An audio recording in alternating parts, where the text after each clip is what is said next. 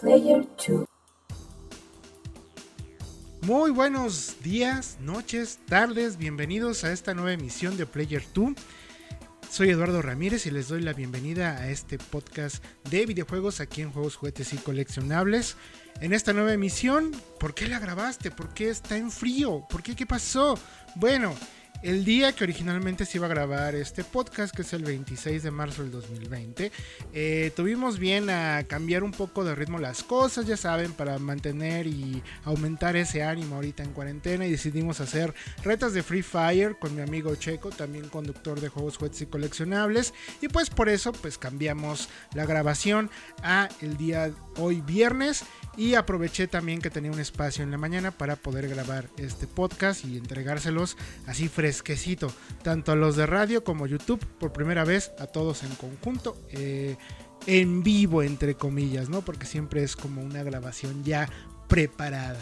Así que, bueno, juego amigos, la verdad es que esta semana tuvimos noticias bastante interesantes debido a estrenos que se dieron en la semana, debido a que hubo un Nintendo Direct mini, pero hubo un Nintendo Direct como todo el mundo lo esperaba.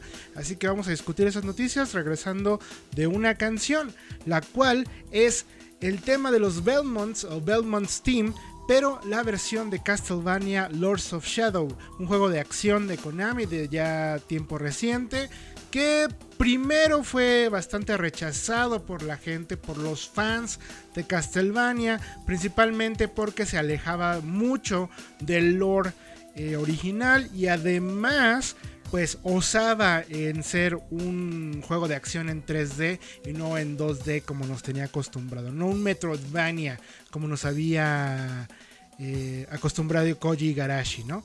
Entonces, al final del día, al paso de los años, tanto este como su secuela, que es Castlevania Lords of Shadow 2, eh, han recibido el reconocimiento por parte de los fans, así como de la comunidad que gustan de los juegos de acción. La verdad es que son juegos que valen la pena, chequenlos si tienen la oportunidad y vamos a escuchar el tema de los Belmont aquí en Player 2. Regresamos para hablar de noticias.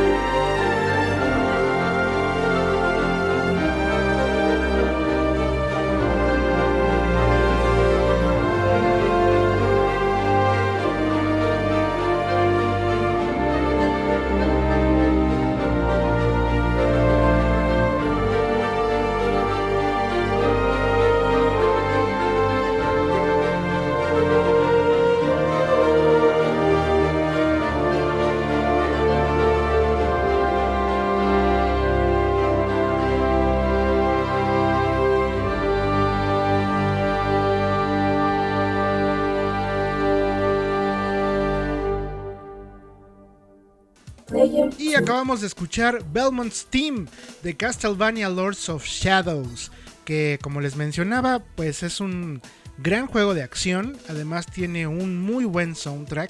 Este juego fue desarrollado por un estudio español, eh, Mercury Steam, que no, este, no es obviamente el, el equipo original de Koji Garashi. Koji Garashi ya no estaba en Konami cuando salió este juego.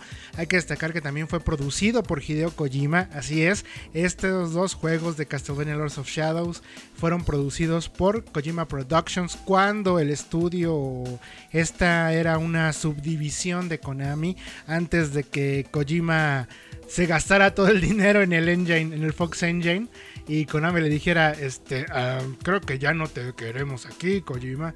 Y en fin, más pleitos que de hecho de ellos vamos a hablar en un instante. Creo que en la segunda sección de noticias vamos a hablar de ellos. Pero pues no vamos a hacer esperar, vamos a comenzar con las noticias de la semana. Y de sorpresa y cumpliendo los rumores y esperanzas de muchos, se presentó esta semana un Nintendo Direct Mini. Aquí algunos de los anuncios más importantes. Xenoblade Chronicles Definitive Edition llegará el 29 de mayo con una edición especial llamada Worksect Edition con un libro de arte de 249 páginas. Esta edición contendrá un nuevo capítulo llamado Future Connected. 2K Games lanza en Nintendo Switch sus mejores franquicias este 29 de mayo. Las versiones remasterizadas de Bioshock 1 y 2, así como la Bioshock Infinite Complete Edition, que también se van a vender por separado y en un solo paquete bajo el nombre de The Bioshock The Collection. Borderlands 1, 2 y The Pre-Sequel estarán contenidas en una edición especial llamada Borderlands Legendary Collection y XCOM 2 y todos sus DLCs serán lanzados también ese día, 29 de mayo para Nintendo Switch. Shinsekai Into the Depths es un nuevo juego de Capcom de plataformas y exploración en el fondo del mar, que ya está disponible en la Nintendo eShop. El siguiente peleador de Super Smash Bros. Ultimate será del juego de ARMS y saldrá en junio. Bravely Default Second, no, perdón, Bravely Default 2, porque, en fin, ahorita les explico en editorial, fue presentado oficialmente su historia y los nuevos detalles del combate, y para que pruebes todo esto ya está disponible un demo en la Nintendo eShop. Clubhouse Games es una compilación de 51 juegos de mesa populares que estará disponible este 5 de junio en el Nintendo Switch. Ninjala es un juego de combate ninja multijugador donde el que alcance más puntos gana. Es free to play y estará disponible en el mes de mayo. Panzer Dragon Remake de sorpresa, que es un juego de, bueno, para aquellos que no conozcan, no conozcan la franquicia Panzer Dragon, o es un juego de disparos sobre rieles donde controlas a un dragón, básicamente y ya está disponible de manera exclusiva temporal para el Nintendo Switch. Ya lo pueden comprar, está a un precio más o menos de 20 dólares, casi 489 pesos mexicanos. Burnout Paradise Remaster del clásico de carreras de Criterio Games y Electronic Arts también verá la luz en el Nintendo Switch próximamente. Y eso es todo, o más bien lo más importante que se anunció durante el Nintendo Direct Mini, junto con otros títulos independientes, así como otros que incluso ya están disponibles de manera digital en la Nintendo eShop. Chequenlos. Continuamos aquí con las noticias. El nuevo contenido de Crash Team Racing Nitro Field ya está disponible. Además de que ya dijeron cómo va a funcionar el juego a partir de que acabaron los Grand Prix o pases de temporada de Nitro Field. Primero, ahorita está disponible el Binox Pack, que es un contenido adicional que se desbloqueará automáticamente para todos los jugadores que hayan participado en un Grand Prix. O sea, si jugaste Nitro Field en su momento que estaban los pases de temporada, tienes este paquete. Y eh, consta de trajes especiales inspirados en el desarrollador Binox, que es el que desarrolló el juego. Los artículos de cada una de las 8 temporadas de Grand Prix también reaparecerán y rotarán a través de la Pit Shop. Los desafíos de Grand Prix serán reemplazados por Wumpa Challenges a través de desafíos rotativos diarios, semanales y mensuales que recompensan con Wumpa Coins, los cuales puedes utilizar en la Pit Shop para comprar el contenido de dichos Grand Prix, así como otros que salgan promocionales si es que Vinox decide hacer más. War of the Visions Final Fantasy Brave Exvius ya está disponible para dispositivos iOS y Android en todo el mundo. Cabe destacar que este juego ya había sido lanzado en el mercado asiático. Se trata de una experiencia independiente del mundo de Final Fantasy Break Exvius, juego súper súper exitoso de Square Enix en los móviles. Este juego eh, fue lanzado en el 2019. Los fans pueden participar en este momento en diferentes eventos en tiempo limitado para celebrar el lanzamiento del juego. Además de que pueden ver el nuevo tráiler en el canal oficial de Final Fantasy eh, Brave Xbox, así como en nuestra página web juegoswebs Netflix tiene dos proyectos de series de Resident Evil. Una es la que ya conocemos por rumores y filtraciones, y la otra es un nuevo rumor en el cual retomará la línea de películas protagonizadas por Alice, o sea, la actriz Mila Jovovich, la cual pues va a regresar y con toda su cosa de las películas. No, no estoy contento. Player 2. Half-Life Alyx, la nueva entrega de la franquicia, ha sido reconocida como una de las mejores experiencias de realidad virtual que existen en el mercado y ahora la comunidad de videojugadores ha descubierto que se puede jugar sin necesidad de los lentes de realidad virtual, con teclado y mouse. Este descubrimiento fue publicado por el fundador de Valve News Network, Tyler McVicker, el cual es un sitio de noticias de fans de la compañía.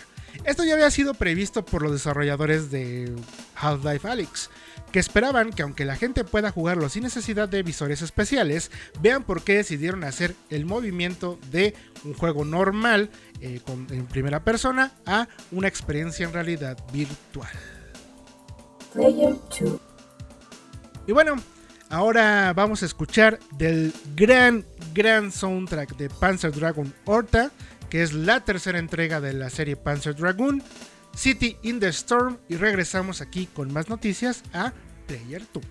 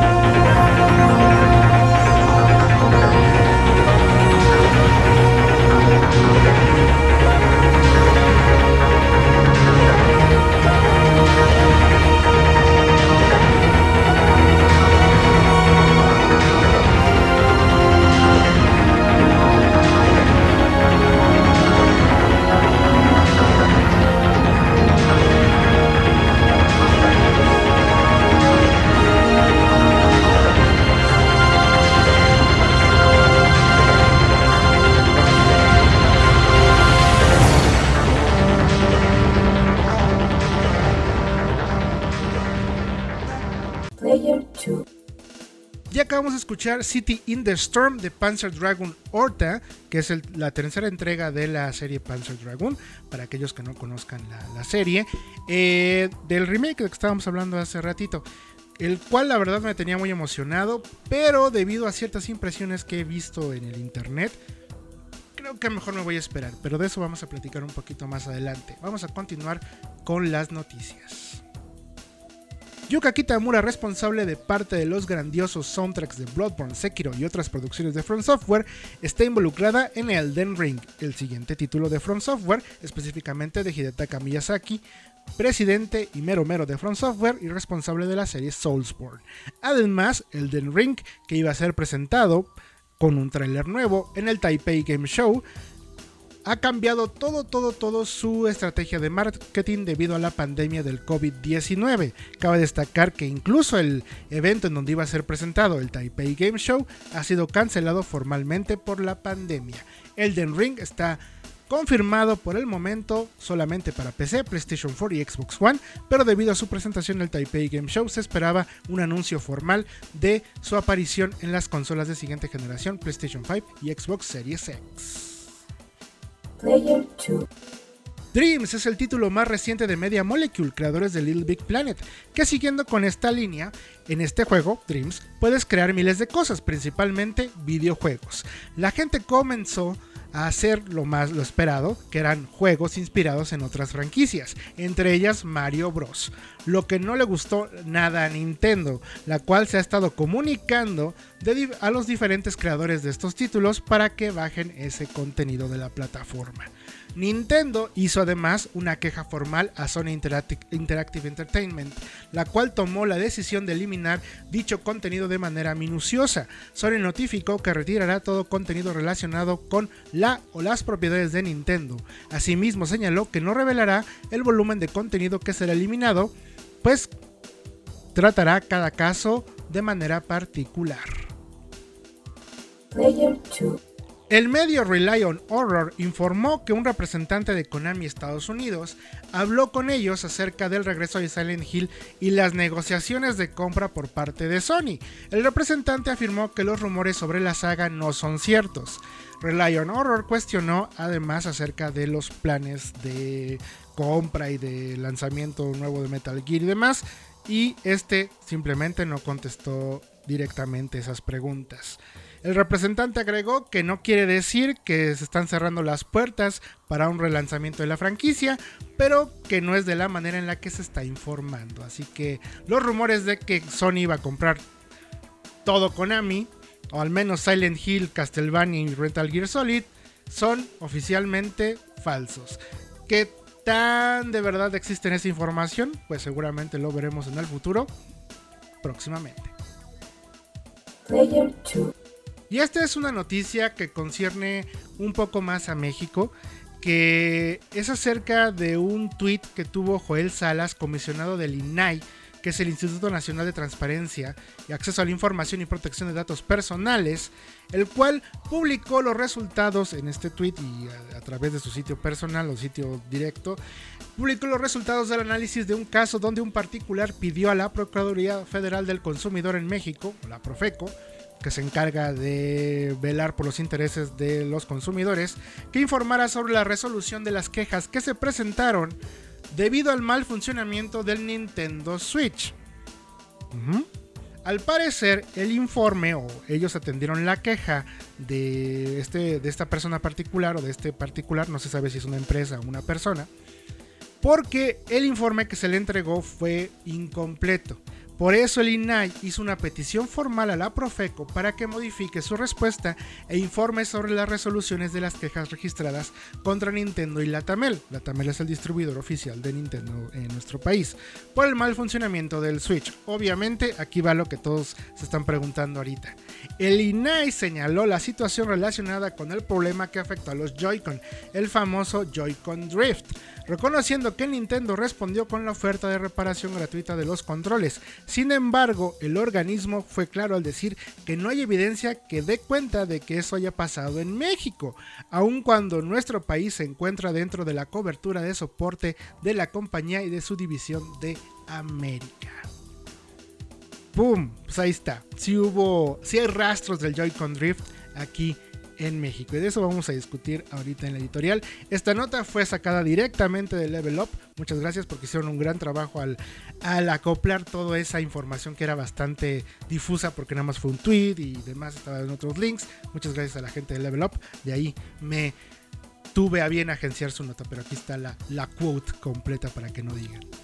Muchas gracias. En fin, vámonos a una canción nueva que en este caso es Pitch of 109 eh, Day. ¿Qué? ¿Qué dijo? Bueno, se trata del tema del escenario Pitch Shop 109 que aparece en Street Fighter Cross Tekken. Es hermoso este track, me encanta, es uno de mis favoritos de todos los tiempos, creo, de, de soundtracks de juegos de pelea. Vamos a escucharle y regresamos aquí a Player 2.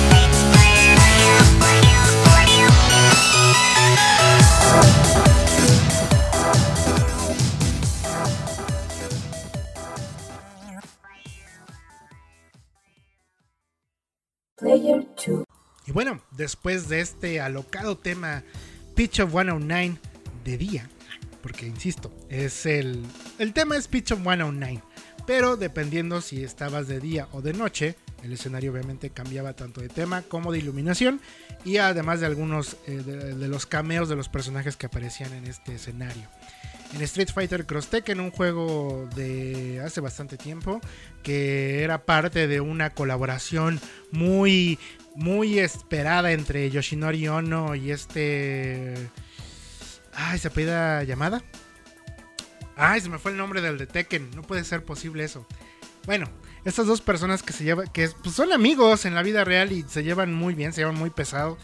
Y decidieron pues aprovechar el, furor de Street Fighter que tenía con Street Fighter 4 eh, y después que ya vinieron otros lanzamientos y el resurgimiento de los títulos de pelea pues para hacer esta este matchup eh, también de sueño entre los que existían, por ejemplo, SNK contra Capcom, bueno, pues también existía Street Fighter contra Tekken, se hizo y, seguimos esperando la respuesta de Namco que es Tekken Cross Street Fighter, el cual supuestamente sigue en producción, pero está más enlatado que, que el atún que tenemos ahorita en cuarentena.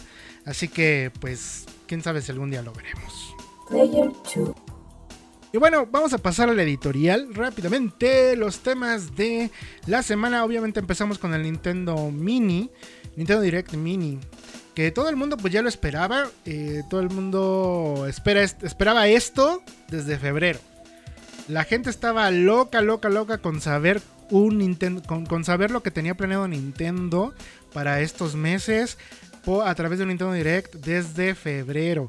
En marzo, previo al lanzamiento de Animal Crossing, eh, se pues esperaba tal cual un otro Nintendo Direct, pero no, no, no, porque puede afectar Animal Crossing, entonces lo van a hacer después. Y salió un eh, Nintendo Indie World, y entonces dijeron, no, no, no, ahí viene el otro, y bueno, pues ahí está, ya para que dejen de estar molestando, un Nintendo Direct Mini, que ni tan mini, porque fueron 25 minutos. Digo, generalmente un Nintendo Direct a lo mejor pues sí dura 15 minutos más o 20 minutos más, pero pues de todas maneras no fue tan corto, ni tampoco tan pequeño de información. Digo, la verdad es que ah, hubo grandes sorpresas, como como el lanzamiento, ya les dije, repentino del, de Panzer Dragoon Remake, que es un juego que yo en lo personal estaba esperando, en un demo de Bravely Default 2, eh, que ahorita voy a aclarar mi pequeña equivocación que tuve ahí. Eh, porque hay que recordar que, que, existe Bravely Second, que es un spin-off de Bravely Default, que Bravely Default es un RPG que salió en el Nintendo 3DS ya bastante tiempo, de la gente que incluso hizo Octopath Traveler, los dos juegos son buenísimos. Son, o sea, ellos hacen pura, pura joya en juegos. Yo estoy bien emocionado por Bravely Default Second. Apenas bajé el demo. No lo he jugado. Pero sí me tiene muy emocionado. Eso fue una gran sorpresa. También grandes sorpresas para aquellos que no les gusta a lo mejor esta parte mm, tan de culto de Nintendo, no sé, tan japonesa, pues ya tenemos los juegos de 2K Games que también ya se habían rumorado desde hace como quién sabe cuánto tiempo, que era la colección completa de todos los BioShock. Me dan muchas ganas de comprarlo para jugarlo en portátil, porque pues es esa la, manía que tiene uno con el Nintendo Switch, ¿no? Jugar las cosas en portátil, no otra cosa, ni siquiera, bueno, fuera de, por ejemplo, en mi caso, jugar The Legend of Zelda es Super Smash Bros. Ultimate y demás, lo que uno tiene en la cabeza es jugar en portátil. Eh, sentarse eh, en, cualquier lado y ponerse a jugar títulos de Nintendo y en este caso la oportunidad de jugar Borderlands por fin se me va a hacer a lo mejor jugar Borderlands otra vez en, en portátiles, en móviles, en portátiles. Porque cabe destacar que yo tengo quién sabe cuántas versiones de Borderlands. Creo que ese y Resident Evil 4 son los que más he comprado en toda mi vida de videojugadora. Y yo creo que lo voy a volver a comprar ahora en su colección completa para tenerlo en portátil. Estoy, así es, ese es mi, uno de mis parte de mi bucket list, list, de jugarlo. Porque yo tuve muchas ganas de comprar la edición que salió para PS Vita. Pero en ese momento, y como ustedes no sabrán, pero algunos sí, a lo mejor que han estado escuchando el gameplay en directo y he sacado yo ahí mis anécdotas tristes, pues yo soy un asesino de pies Vita, se, se, me han muerto todos. Entonces, siempre que estaba a punto de comprarme Borderlands o algún juego que esperaba, ¡pum! se me moría el Vita. Así que nunca he podido jugarlo en portátil y ahorita ya puedo. Ya hablando un poquito más de juegos nuevos, está Good Job.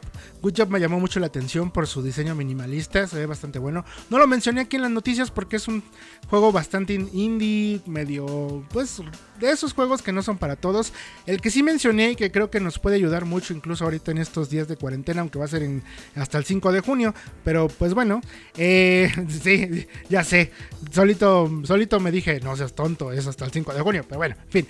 Clubhouse Games que es un juego bastante bueno de 51 juegos de mesa y se ve bien bueno para jugar billar, jugar este damas chinas, no, se ve muy bueno, se ve muy bueno Clubhouse Games. Ese me llamó muchísimo la atención. Mucho, mucho, mucho la atención. La verdad, ese hay que echarle un ojo. Eh, igual Shinsekai Into the Depths me llama mucho la atención porque se ve que es un juego clásico de Capcom, pero traído al 3D. Ya ven que a veces sí se les da, a veces no. Digo, para aquellos que les gusta esa nueva propuesta de traer, como por ejemplo Strider al nuevo título, a, nueva, a una nueva concepto de juegos de plataforma, creo que Shinsekai se, se, acopla a esto, a pesar de que es una nueva franquicia, una nueva propiedad. Creo que puede funcionar por ahí. El siguiente peleador de Super Smash Bros. Ultimate será un peleador de ARMS. Por fin. O sea, la verdad Nintendo, ahí estuviste muy mal en no incluir a un personaje de ARMS desde el día 1. ARMS vendió muy bien y es un juegazo, un juegazazazazo, en serio, un juegazo bien padre. Pueden ver ahí las retas que tuvimos con el equipo de juegos, juguetes y coleccionables. Eh, estuvieron jugándolo Ricardo, Ale, Pina, Marisol y Luz, creo también. Estuvieron ahí jugándolo. Es buenísimo, buenísimo. ARMS es buenísimo. Yo no sé Nintendo por qué. ¿Por qué no sacaste un peleador de ARMS? Luego, luego se me hace bien injusto para un juego que realmente promete mucho, promete para hacer un gran, juego de franquicia, que seguramente mucha gente va a estar pidiendo en, los años venideros. Porque realmente ARMS es un juego, es un juego de estos de como Racing Corona. En serio, se los juro, ARMS es buenísimo y qué bueno que por fin le hace justicia a Nintendo agregando un peleador en Smash Bros. Ultimate. Me parece muy padre, ya pasando a otro tema, me parece muy padre que Vinox ya esté, que esté consciente de que la gente sigue clavada con Crash Team Racing Nitro Field. Tanto que creo que es el cuarto, quinto, siempre sale como quinto, sexto lugar de ventas en muchas listas de, del mundo. Creo que era obvio que tenían que seguir manteniendo el contenido. En esto, bueno, ya no van a generar tanto como con los pases de temporada o Grand Prix pero van a seguir dando, le van dando mantenimiento al, juego y eso me gusta mucho. Los planes que tienen suenan muy bien, en especial para mí, que pues como no lo jugaba tanto, no me alcanzaba el tiempo de sacar todo, todo lo jugosito de los Grand Prix, como por ejemplo todos los corredores de Spyro o los trajes para Crash. Está, está muy buena la idea. Muy... Pues, ¿qué les puedo decir? Muy pues sí decepcionado un poco de que Netflix vaya a darle más pie a Mila Jovovich y a Paul Anderson para seguir haciendo Paul W.S. Anderson, ¿no? Para seguir haciendo sus cosas, sus porquerías de películas. Yo no digo que fueran no entretenidas o algo, si les gusta no hay bronca. Si les parecen entretenidas está bien, pero híjole. Son una basura caminando esas películas, un asco. Yo no sé cómo fregados tuvieron tanto éxito, pero está bien. Reconozco que me, entretienen las películas. Sí es una buena, una, un buen tiempo desperdiciado con palomitas o teniéndolo de sonido de ruido para trabajar o para estar viendo algo en la tele en lo que cambias del el home office, ¿no? Está bien, pero híjole, no, no les den más pie, ya déjenlos, ya, ya, van, ya van a ser popó con Monster Hunter. Ya, aléjenlos de Capcom. Ya, ya, ya. Qué, mala noticia. La verdad, esta noticia sí me hizo triste. Pero afortunadamente la que siguió me ilusionó mucho, que es que Half-Life Alyx bien podría tener un mod para jugarlo con teclado y mouse porque pues como pobre no tengo para comprarme unos lentes de realidad virtual ni espacio. De hecho, ese es como también mi mayor problema y la razón por la que no he invertido en realidad virtual porque no tengo espacio para jugar. Entonces, pues qué bueno que ya lo voy a poder jugar con teclado y mouse porque se ve buenísimo.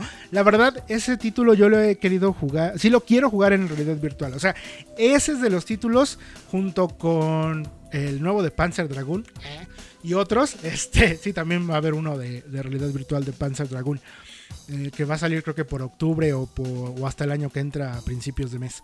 Principios de año principios de año que entra, perdón, no, principios de mes. Este, Half-Life se ve buenísimo. He visto gameplays y se ve increíble lo que puedes hacer. Cargar balas, disparar, la interacción con el escenario, los detalles, la atención a toda la interacción una belleza. Sí, la verdad es que estoy de acuerdo con los diseñadores de, Valve. Yo sí veo por qué decidieron hacerlo en VR y todo el esfuerzo que hicieron. Pero no tengo espacio y dinero, muchachos. Bueno, si me regalan unos lentes de VR de Valve, no me quejo. Bueno, ya, ¿no? Era el chiste a ver si funcionaba. Pero, eh, sí, la verdad, sí, sí, sí tengo ganas de jugar Half-Life Alyx con mouse y teclado. Como cualquier peatón. En fin. Y Dreams, pues ya nos, nos lo saltamos la semana pasada porque dije, eh, era algo así como que se veía venir, que Nintendo se iba a quejar del contenido que estaban haciendo la gente en Dreams sobre sus juegos. Era evidente, iba a llegar, ¿no? Eh, lo que me llama la atención es de que pues Interactive Entertainment ya, ya haya dicho que directamente ellos van a estar minuciosamente checando cada caso y eliminándolo o dejándolo dependiendo si viola los derechos de autor sobre la queja que hizo Nintendo formalmente. ¿Está bien? Me parece muy bien por parte de Sony Interactive Entertainment. De Nintendo, pues, ¿qué les puedo decir? No se me hace tan mal plan, porque al final del día ellos están cuidando sus, sus licencias, sus propiedades y obviamente hay gente que le vale sorbete y pone a Mario disparando, pone a Mario en situaciones que van más allá de la parodia. Y pues a Nintendo no le gusta que jueguen con sus personajes de esa manera. Al menos, insisto, fuera de la parodia, porque Nintendo hasta eso en ese punto sí es un poco tolerable. Si no, créanme que muchos trabajos, incluso de arte, ya hubieran sido eh, pues bajados o censurados por Nintendo y no. Pero vaya, sí entiendo por qué Nintendo tomó esa decisión, porque estoy seguro que había juegos pasados de lanza usando a Mario o a Zelda o a lo que tú quieras con en Dreams. En fin. Relion Horror, este sitio pues, dedicado al horror, eh, ya tuvo a confirmar eh, que pues Konami no está a la venta. Por eso mismo nunca mencionamos aquí nada de eso. Porque definitivamente yo cuando leí todo eso no se me hacía nada creíble. Así literal el rumor se me hacía cero creíble. Lo que todavía se me hace posible es de que Sony sí haya negociado con Konami la presencia de Metal Gear y de Silent Hill de manera exclusiva en el PlayStation 5. Eso sí puedo verlo más, más claro. Pero la compra, o sea, total de que Sony diga, no, nada más esos, me, lo voy a, me voy a comprar esas franquicias, no lo creo. No, está bien difícil. Konami lo menos que hace, lo menos que va a hacer es perder dinero, menos de esa manera tan brutal y tan directa que es pues perdiendo a Silent Hill, Metal Gear y Castlevania. En fin. Pues bueno, juego amigos, vamos a escuchar un nuevo tema musical y regresamos con mis impresiones de Doom Eternal. Ahora vamos a escuchar Get Your Boots On de The Daniel Pemberton TV Orchestra del álbum Little Big Music, que obviamente es de Little Big Planet. Regresamos aquí a Player 2.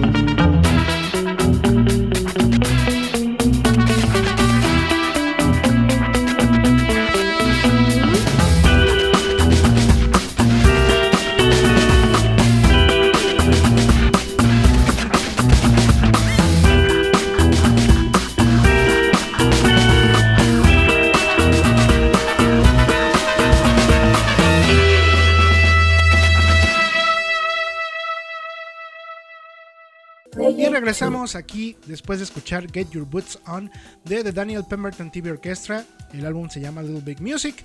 Eh, The, Daniel Pemberton TV Orchestra hizo varios de los temas que puedes usar y puedes escuchar dentro de Little Big Planet, del primer Little Big Planet y después se fueron reciclando en las otras dos entregas. Eh, es un gran álbum. Es un álbum muy particular, muy chistoso, muy hipsteroso, diría yo muy, muy, muy así como creativón, como, no sé, es raro. Son raras las canciones de Little Big Planet, no en el mal sentido de la palabra, como quieran verlo, pero eh, se me hace muy interesante musicalmente hablando. De hecho, eh, en lo personal prefiero incluso los temas que, que licenciaron para el, para el juego. Como, bueno, pues sí, obviamente está la, la, canción de Kinky, que fue para el escenario inspirado en México. Y el que más me gusta es que fue incluso el que fue vetado, el tema que fue vetado, que era en el, en el los niveles inspirados en el Medio Oriente, eh, la gente de Media Molecule tuvo a bien licenciar una canción que mencionaba a Alá y tuvieron que censurar ese tema por cuestiones de pues del Islam allá en los países de Medio Oriente, pero aquí según yo la música sigue igual. Estuvo y es, buenísima esa canción, es muy bonita, muy bonita la canción eh, y todo en general, todo el soundtrack licenciado y también el de Daniel Pemberton, pero insisto, yo prefiero el de licencia. Hay un par de curiosidades aparte del soundtrack de Little Big Planet. Y bueno, pues Doom Eternal, muchachos. Está buenísimo. Es increíble. Es hermoso. Es sangrientamente, horrorosamente hermoso. Eso es todo. No, no es cierto. Bueno, eh, es que sí, no tengo más que decir del juego. Me encantó. Lo, me encantó, lo amo. O sea, me encanta jugar. Me encanta volver a intentar los escenarios una y otra y otra y otra vez, eh, encontrando la estrategia perfecta para no morir o para matar más rápido a los, a los demonios, para conseguir más balas, para conseguir ejecuciones más espectaculares, más sangrientas, para obtener todos los secretos en los niveles, estar buscando cómo saltar, cómo utilizar las diferentes habilidades del Doom Slayer, bueno, del Doom Guy, mejor dicho. Eh, es una cosa bien, bien increíble. Definitivamente, si, si, quieren minimizar todos los cambios nuevos que tiene Doom Eternal, sí, en efecto, es Doom 2016 en esteroides. Eso que ni que eso yo no se los voy a negar para nada. Sí, en efecto, el juego es la versión anterior, pero con más ejecuciones, con nuevos efectos, con más escenarios más grandes, demonios más, más, más ponchados, estrategias más locas, etcétera, etcétera, etcétera. Así que de plano, y aquí de una vez hacemos el punto y aparte para que la gente se pueda ir a adelantarle al podcast o ir a jugar otra cosa. Si no les gustó el, Doom 2016, ni toquen este, porque sí, definitivamente de una manera simple es ese juego con esteroides. Ya, listo. ¿Ya se fueron los demás? Ok. Para los que tengan el corazón negro, lleno de sangre, oscuro y así, bienvenidos a Doom Eternal. ¿Cuáles son los cambios de Doom Eternal? Bueno, muy fácil. Cambiaron las dinámicas. Si bien recuerdan, eh, no mucho, no crean que, insisto, sigue siendo algo en esteroides, pero eh, yo creo que los que aquellos que se hayan casado con ciertas manías sí van a tener que cambiarlas un poco, debido a que ahora la sierra te la dan luego luego eh, de hecho, en el primer nivel das tres pasos y te dan la sierra, lo cual pues tardaba un poquito más en el, Doom anterior. Ya saben, la sierra una vez que ejecutas a los enemigos te da munición para que sigas disparando. En esta ocasión eh, sigue dependiendo de los tanques de gasolina, pero ahora ya, este, ya es parte de tus movimientos estándar por lo cual ya no tienes que equiparla para poder utilizarla. Antes sí, antes era un poco molesto el estar haciendo los cambios rápidos para, para obtener munición. Esto hace, amplía el nivel de dinamismo del juego un montón un montón y lo hace bien divertido. Además de que pues por lo mismo de estar entre tus movimientos estándar, hay muchos tanques de gasolina tirados por ahí por allá, por lo cual pues puedes hacer esas ejecuciones cortando cabezas y brazos y torsos como tú quieras. La verdad hay una gran, gran libertad para, para que te diviertas haciendo pues lo mejor que puedes hacer en Doom que es eliminar demonios con balas y ejecuciones por doquier. Hay muchísimas más, hablando de eso, muchísimas más ejecuciones que la vez anterior obviamente, y como la vez anterior, dependen de, qué ángulo o en qué situación esté el demonio para que ésta salga. Si caes encima, si lo atacas de lado, si lo atacas con una escopeta, si lo atacas con, con algo. O sea, siempre hay una manera diferente. Yo creo que hay como unas 5 o 6 más de las que había normalmente en los Glory Kills que, que existían anteriormente. Hay, hay más, hay más. Obviamente también tiene que ver con que hay demonios como con ciertos cambios y por lo tanto pues les dieron más animaciones, pero todo, todo es más y más grandioso y más violento y más sangriento. Es increíble, en serio. Es una cosa maravillosa, Doom, Doom Eternal. el lore me parece muy interesante. En el anterior era... Había un lore muy particular, una historia muy muy en nuestra cara, que era fácil de entender. Este está igual, o sea, no, no estoy diciendo otra cosa, este está igual. Pero definitivamente te pierdes de grandes momentos si no lees los documentos ahora, que es un libro aparte del juego. O sea, tal cual es que te presentan el juego, ponte, ponte a jugar, toma tu libro de la historia. ¿Qué? Sí, el juego jamás te va a impedir seguir eh, sin ver cierta cinemática bueno, sí hay algunas, pero no son tantas. Y. O sea, el juego no te va. No te va a quitar ese ritmo por contarte una historia. Tú síguete y le vas a entender. Al mensaje principal que es el Doom Guy tiene que destruir todo para salvar a la Tierra, lo vas a entender enseguida, no te preocupes. Pero si quieres adentrarte en el lore, aquí está un libro.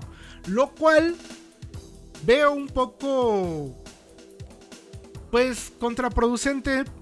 Porque realmente es un libro muy rebuscado.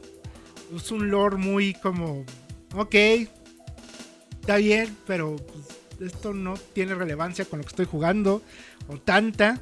Pero está padre, digo, si tú realmente eres clavado del, del, del todo el lore que tiene Doom, de todo, toda esta historia detrás, de la meta historia de Doom, de qué pasó en el 1, en el 2, cómo se conecta con el 3, cómo se conecta con el del 2016, te va a encantar, te va a encantar. En especial porque tiene cameos bien fregones, bien padres, muy, muy bien hechos.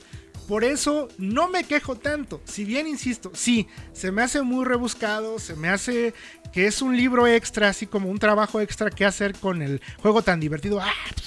Balazos sí, toma, lee un libro. No, ¿qué te pasa? Pero no está tan mal. La idea no está tan mal. La idea no está tan mal. ¿Por qué?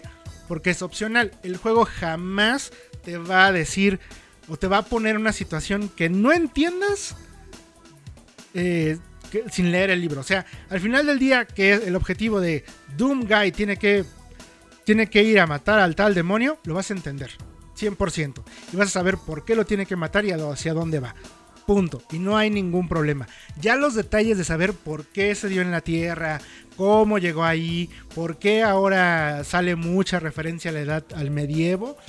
Sí vas a tener que leerle un poquito al libro, porque si no, pues te vas a quedar como con muchos huecos en tu cabeza, porque la historia sigue siendo igual de rápida y de fortuita como en el Doom de hace un par de años y como todos los Doom anteriores. Salvo el 3, que bueno, a mucha gente no le gustó por ser introspectivo y contemplativo. que no tiene nada de eso, pero mucha gente no le gustó porque era un ritmo muchísimo más lento que todos los Dooms en general. Eh, otra cosa, otro defecto que yo le he encontrado a Doom es que a veces es un muy preciso o requiere demasiada precisión en tu. En la, en la caja de colecciones del, del Doom Guy. Como que requiere que estés exactamente en el lugar para agarrar la munición. Si vas de paso, no, a fuerzas tu piecito virtual 3D tiene que pisar la bala o si no, no la levanta el Doom Guy. Y eso se me hace bien molesto porque también aplica para algunos switches y para algunas secciones donde te tienes que poner. Y eso a veces cuando estás así en friega loca matando demonios, sí te pega bien, bien, bien feo. Ah, pero no es un no es algo que me haga decir juego porquería, no, para nada. Para nada, porque todo lo demás funciona es una delicia, en serio.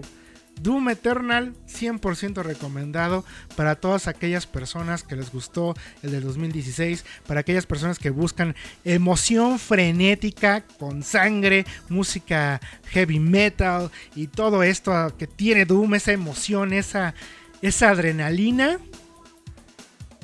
que necesitan para después irse a, a relajar con Animal Crossing. Vayan por Doom Eternal, muchachos. Maravilla, Doom Eternal. Vamos a una nueva canción. En esta ocasión, y hablando de los círculos del infierno, vamos a escuchar nueve círculos de Emicida. Parte del soundtrack de Max Payne 3. Wow.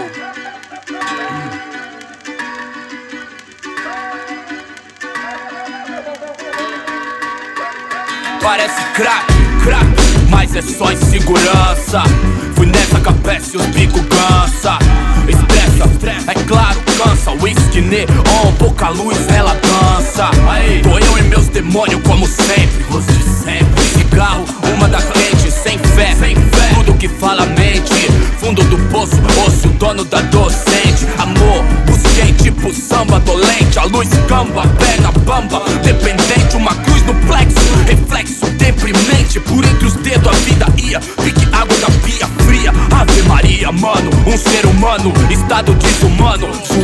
Mano. Qual orixá me passa um pano?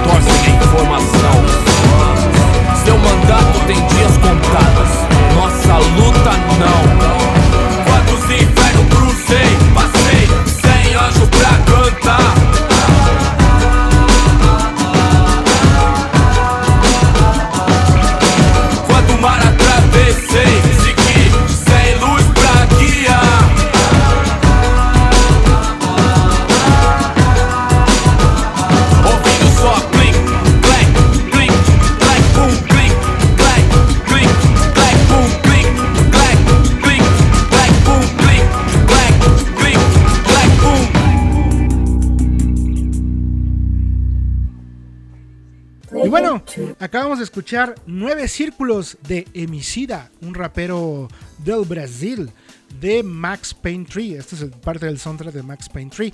Eh, para aquellos que no sepan, bueno, Max Payne 3 eh, se lleva a cabo en Brasil. Eh, Max Payne, que es este detective retirado de, Nueva York, después de lo que sucede, y de hecho te lo platican durante Max Payne 3, lo que sucede es que se tiene que retirar y se vuelve un guardaespaldas, lo contrata una familia millonaria en Brasil, tiene que ir a proteger a esta familia y pues pasa la desgracia, porque la desgracia persi- persigue a Max Payne y tiene que pues, matar a media favela de Brasil para rescatar a su protegida, Y después descubrir que en realidad la policía siempre estuvo involucrada y matar a un hombre en una armadura. Spoiler, pero en fin. Y bueno, durante la etapa en donde estás en las favelas, escucha mucha música eh, pues obviamente oriunda de Brasil. Y entre ellas creo que sí se alcanza a escuchar este rap de nueve círculos, llamado Nueve Círculos de Emicida. Es- me gusta mucho la canción, me encanta el soundtrack, en especial porque el soundtrack de Max Payne 3 fue hecho por una banda que a mí me gusta mucho que se llama Health. Y pues el tema principal y todo es una maravilla post-punk electrónica muy, muy divertida, muy, muy, muy, no muy, muy divertida, muy energética, muy, muy oscura, pero a la vez con esa fuerza que necesita este hombre de acción duro de matar, Max Payne. Es un gran soundtrack el de Max Payne 3. Vayan, escúchenlo si les gusta, insisto, este post-punk electrónico.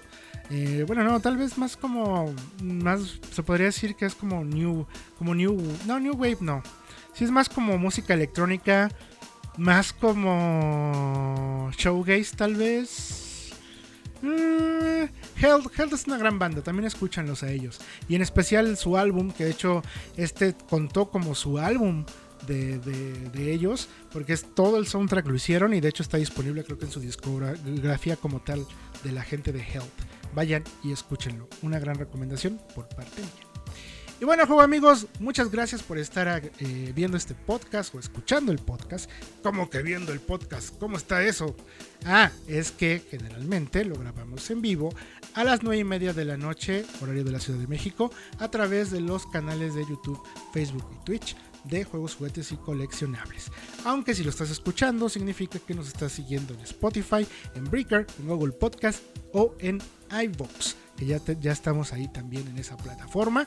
O nos estás escuchando a través de Radio Juguetes a las 6 de la tarde. Radio Juguetes es la estación de radio de juegos, juguetes y coleccionables, disponible en la página juegos, diagonal RJ, donde además de podcasts como El Baúl del Coleccionista y otros más relacionados con el coleccionismo y obviamente Player 2, puedes escuchar temas de caricatura y de series del retro muy, muy, muy padre. La verdad es que es un gran acompañante ahora en, el- los tiempos del home office y de cuarentena. Vayan y escuchen Radio Juguetes para que se entretengan un rato con los podcasts o con los temas increíbles que tenemos retro en esta estación de radio. Juego amigos, yo me despido con una canción bien locochona para seguir con el ritmo de locochona, chavos. Sí, pues es que ya, ya soy tío, no es cierto, no. Este. Vamos a seguir con este ritmo acá, movidón. Con Razor's Light de Rich Racer Planetary Sounds, así se llama el álbum. Que esta canción aparece en el juego de Rich Racer de PS Vita. Vamos a escucharla, bailen a gusto, en su lugar, obviamente, y alejado con su sana distancia de los demás. Y nos escuchamos la siguiente semana. Ya saben que de todas maneras yo los espero el martes a las 9 de la noche en gameplay en directo. O si no, pues directamente una semana en el jueves de Player 2. Los escuchamos, yo soy Eduardo Ramírez. Aquí los dejo con Razor's Delight de Rich Racer Planetary Sounds. Nos vemos, juego amigos.